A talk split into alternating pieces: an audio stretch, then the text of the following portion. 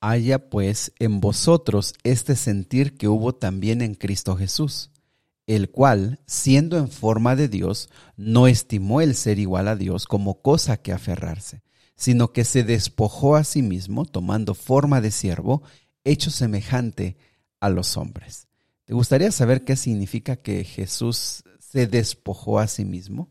¿Qué significa que era igual a Dios? Pero sobre todo, ¿qué significa que tomó forma de siervo?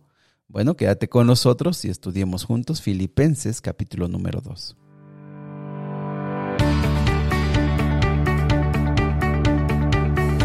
Nuevamente bienvenidos amigos y amigas al plan Reavivados por su palabra. Qué gusto saludarles esta mañana, desearles que Dios les bendiga hoy y que el Espíritu Santo les guíe, les dé fortaleza en todas las actividades que ustedes tengan que enfrentar. Te invito para que nos sigas allí en Spotify, Momentos de Esperanza, en Apple Podcast y puedas compartir los audios y también puedas escuchar los audios pasados. Que hoy te animes, te desafíes a invitar a alguien a integrarse a este plan. Recuerda, nuestra meta es estudiar todo el Nuevo Testamento juntos, un capítulo cada día. Muy bien, pues vamos a la Biblia. Vamos, abre Filipenses capítulo número 2. Muy bien, este capítulo eh, trae una de las lecciones más interesantes, más importantes que hemos leído o que estaremos leyendo en el, en el Nuevo Testamento. Y, y, bueno, comenzamos con el versículo número número 2, número 1, perdón, que te lo leo en la nueva traducción viviente. Dice, ¿hay algún estímulo en pertenecer a Cristo? ¿Existe algún consuelo en su amor? ¿Tenemos en conjunto alguna comunión en el Espíritu? ¿Tienen ustedes un corazón tierno y compasivo? Son preguntas que se responden con un sí. Bueno, todo esto sucede, estamos unidos a Cristo, eh, tenemos un mismo espíritu. Bueno, si como entiendo que todo esto está sucediendo, dice el versículo número 2, completad mi gozo, sintiendo lo mismo, teniendo el mismo amor, unánime, sintiendo una misma cosa. Aunque no se, no se encuentra que en la iglesia de Filipo hubiera problemas de fuertes de división, hubiera problemas que estuvieran amenazando con acabar con la iglesia, sí se entiende que había pues nuevos hermanos que necesitaban entender que una parte fundamental en la iglesia tiene que ver con la unidad, con esa unidad, con ese amor ferviente, unánimes, juntos, con un mismo sentir, con un mismo pensamiento, solo y como resultado de la influencia del Espíritu Santo en la vida de las personas. Y apreciados amigos, me parece que este, este tema es fundamental. Eh, el enemigo no está interesado en cuántos sueños tenemos, en cuántas metas tenemos, sino en dividirnos. ¿Por qué? Porque una vez que se divide al pueblo de Dios, a la familia, al matrimonio, las cosas simplemente no van a marchar. Así que aquí se hace mucho énfasis en eso teniendo el mismo, eh, el mismo sentir, tener el mismo pensamiento, estar juntos en un mismo propósito. Ahora, mira el versículo 3 que es una joya nada hagáis por contienda o por vanagloria. Ahora, este es el móvil de las personas. Cuando una persona va a hacer algo, se debe de preguntar por qué va a hacer las cosas. Y eso aplica en todo, en el trabajo, en el matrimonio, en la familia, aplica en las diferentes esferas que tú tengas. ¿Por qué hacer las cosas?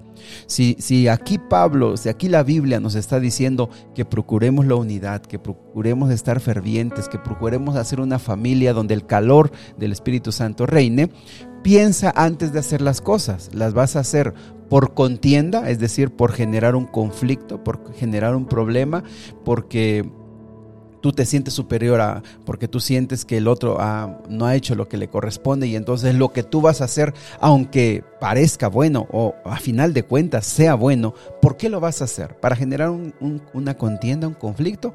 O segundo, lo vas a hacer por vanagloria.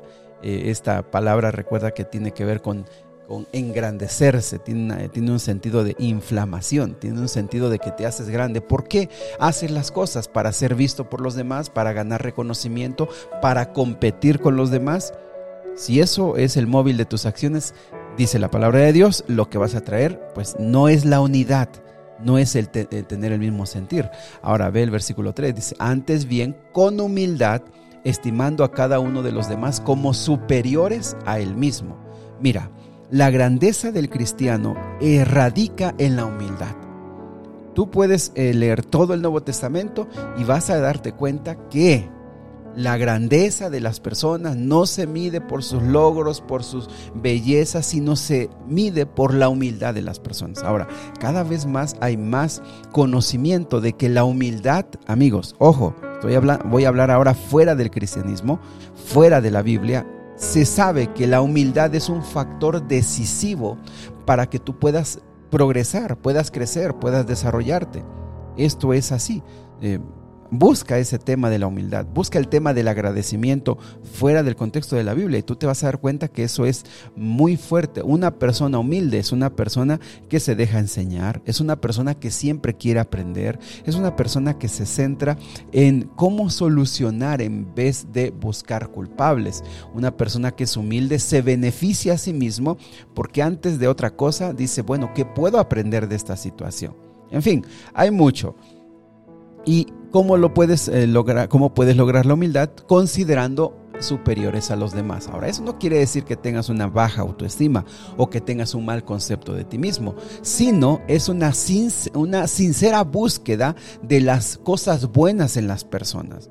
Es una honesta, es un honesto reconocimiento de los valores, de los principios, de las características, de las habilidades que otras personas tienen. Y fíjate que cuando tú lo haces, tú te das cuenta que en cierto sentido todas las personas son mejores que nosotros porque tienen algo que saben hacer más que nosotros. En algún momento has escuchado la, la ilustración de una persona que desprecia a un albañil porque es sencillamente un albañil y su padre le dice a este hijo, ¿tú puedes construir una casa? Yo no la puedo construir, dijo su hijo. Bueno, pues si tú no la puedes construir, ese albañil que tú estás tratando mal es superior a ti en eso. Y, con esto decirles que todos de alguna manera son superiores a nosotros en alguna característica. Y cuando tú lo entiendes de esa manera, tú puedes vivir más en paz, más en gozo, más realizado. La gente te va a amar y la gente también te va a apreciar porque la humildad es la base. No es reclamo mis derechos, reclamo que yo soy el importante, reclamo que yo tengo estos beneficios. La humildad te ayuda a entender que mucho de lo que recibimos es por misericordia y por amor y por bondad que las personas lo hacen. Ahora mira el versículo número 4. No mirando cada uno por lo suyo propio, sino cada cual también por lo de los otros. Ahí va el egoísmo. No solamente dice, eh, cuando una persona no es humilde, por supuesto que es egoísta y entonces solo, solo mira sus necesidades, sus proyectos, sus, sus problemas, sus desafíos. No, es importante que mires lo de los demás para que tengas una visión más amplia. Mira por lo tuyo, porque eso es importante, pero también mira por los demás y eso te va a dar una visión más amplia y por supuesto más gozo. Ahora, todo esto recae en, la lección más importante de la de este capítulo. Versículo número 5 en adelante es una lección fundamental. Dice, haya pues en vosotros este sentir que hubo también en Cristo Jesús. Es decir, a ver, a ver, estamos hablando de la humildad, de ser luminares, de ser, de ser verdaderamente grandes. Dice, les voy a poner un ejemplo. ¿Cuál es ese ejemplo? Haya en ustedes el mismo sentir que lo hubo en Cristo Jesús. Es decir, imitemos a Jesús. ¿Y cuál es? Versículo 6. El cual, hablando de Jesús, siendo en forma de Dios. ¿Qué se refiere a, en forma de Dios? Se refiere que Jesús tiene todas las características. Tenía, estamos hablando antes de venir a este mundo, tenía todas las características de Dios, tenía toda la forma de Dios y ahora mira cómo se complementa este versículo. Dice, no estimó el ser igual a Dios como cosa que aferrarse. Él era igual a Dios, y también tenía todas las características de Dios. Sin embargo, siendo en esa grandeza y esa todas esas virtudes que nosotros, apreciados amigos, ni llegamos ni a comprender, siendo igual a Dios, no se aferró.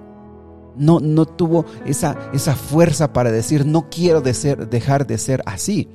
Ve el versículo 7, dice, sino que se despojó a sí mismo. ¿Sabes que esa palabra despojar eh, también se puede traducir como vaciarse?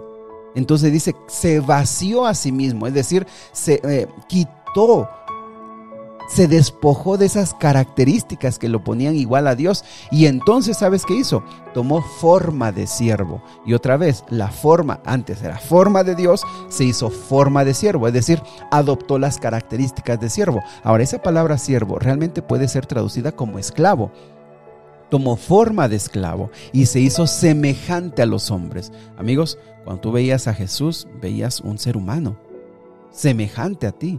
Eh, Jesús no luchó diferente a como nosotros lo podemos hacer ahora. Él dependió totalmente del Padre. Él todo lo que hizo lo hizo por la fe, por la oración, por la dependencia al Padre. Por eso es que los evangelios presentan a Jesús siempre sometiéndose al Padre, siempre sometiéndose al Padre, porque eso es lo que hizo cuando tomó forma de siervo, toma forma de un esclavo, forma humana. Fue una humillación solamente haber tomado nuestra condición. Ahora, versículo 8, estando en la condición de hombre, ya estando como hombre, se humilló a sí mismo. Es decir, no solamente vino como hombre, sino que se humilló aún más, haciendo obediente hasta la muerte. Es lo que les digo. Siempre tú lo vas a ver en los evangelios a Jesús obedeciendo al Padre como si Jesús fuera un ser creado, pero es que lo está haciendo y ¿por qué? Porque él se humilló, él era igual a Dios, pero se humilló a ser como un ser humano. Ahora, su obediencia lo llevó hasta la muerte y la muerte de cruz. Eso es lo que te digo. No solamente vino como un ser humano, porque viniendo a esta tierra como un ser humano pudo haber sido un gran rey, pudo haber sido una persona, eh, no sé, reconocida por los seres humanos, pero no, murió en la cruz como un pecador. Murió en la cruz como un criminal. Murió en la cruz como alguien que ni siquiera los romanos dejaban que fuera crucificado un romano. Murió en una total humillación. Versículo 9. Por lo cual Dios también lo exaltó hasta lo sumo y le dio un nombre que es sobre todo nombre. Apreciados amigos, la palabra de Dios nos está diciendo que solamente cuando entendamos todo lo que hizo Cristo Jesús para humillarse, nosotros entenderemos realmente nuestra posición y todo nuestro orgullo, toda nuestra gloria, toda nuestra vanidad quedará destrozada y podemos nosotros colocarnos con humildad ante Cristo Jesús y ante los demás hermanos. Entonces, solo cuando suceda esto, mira lo que dice la palabra de Dios. Dice el versículo número 13, porque Dios es el que, el que produce en vosotros el querer como el hacer por su buena voluntad. Haced todo sin murmuraciones y contiendas, para que seáis irreprensibles y sencillos, hijos de Dios, sin mancha en medio de una generación maligna y perversa, en medio de la cual resplandecéis como luminares en el mundo. Cuando nosotros entendemos lo que hizo Cristo, cuando procuramos ser sencillos y humildes, cuando procuramos nosotros depender totalmente del Padre, es cuando nosotros automáticamente comenzamos a iluminar en este mundo. Esa, palabra luminares es, es una palabra que viene de las estrellas podría traducirse para que resplandezcan como estrellas en el firmamento. Apreciados amigos, que podamos comprender este capítulo y automáticamente a través del Espíritu Santo que pone el querer como el poder para hacer las cosas, podamos iluminar en nuestra casa, en nuestro matrimonio, allí donde estemos. Querido Dios y Padre, permítenos ser eh, lumbreras en medio de una generación que cada vez se acaba más y más unos a otros. Permítenos iluminar a otros, permítenos ser una luz que pueda ayudar a las demás personas. Ayúdanos a entender el tema de la humildad, ayúdanos a entender el tema de ser sencillos, ayúdanos a entender el tema de poder ver a los demás importantes, grandes, más que nosotros. Ayúdanos a ser como tú, que siendo igual a Dios, te humillaste al ser convertirte, a tomar forma de ser humano, y siendo ser humano, te humillaste todavía como un esclavo. Padre, ayúdanos a entender esto en el nombre de Jesús. Amén. Queridos amigos, que Dios me los bendiga. Sigue orando, sigue hablando con Dios, sigue poniendo tus problemas y tu vida en sus manos, sigue analizando este capítulo. Que Dios te bendiga. Si Dios lo permite, nos vemos el día de mañana.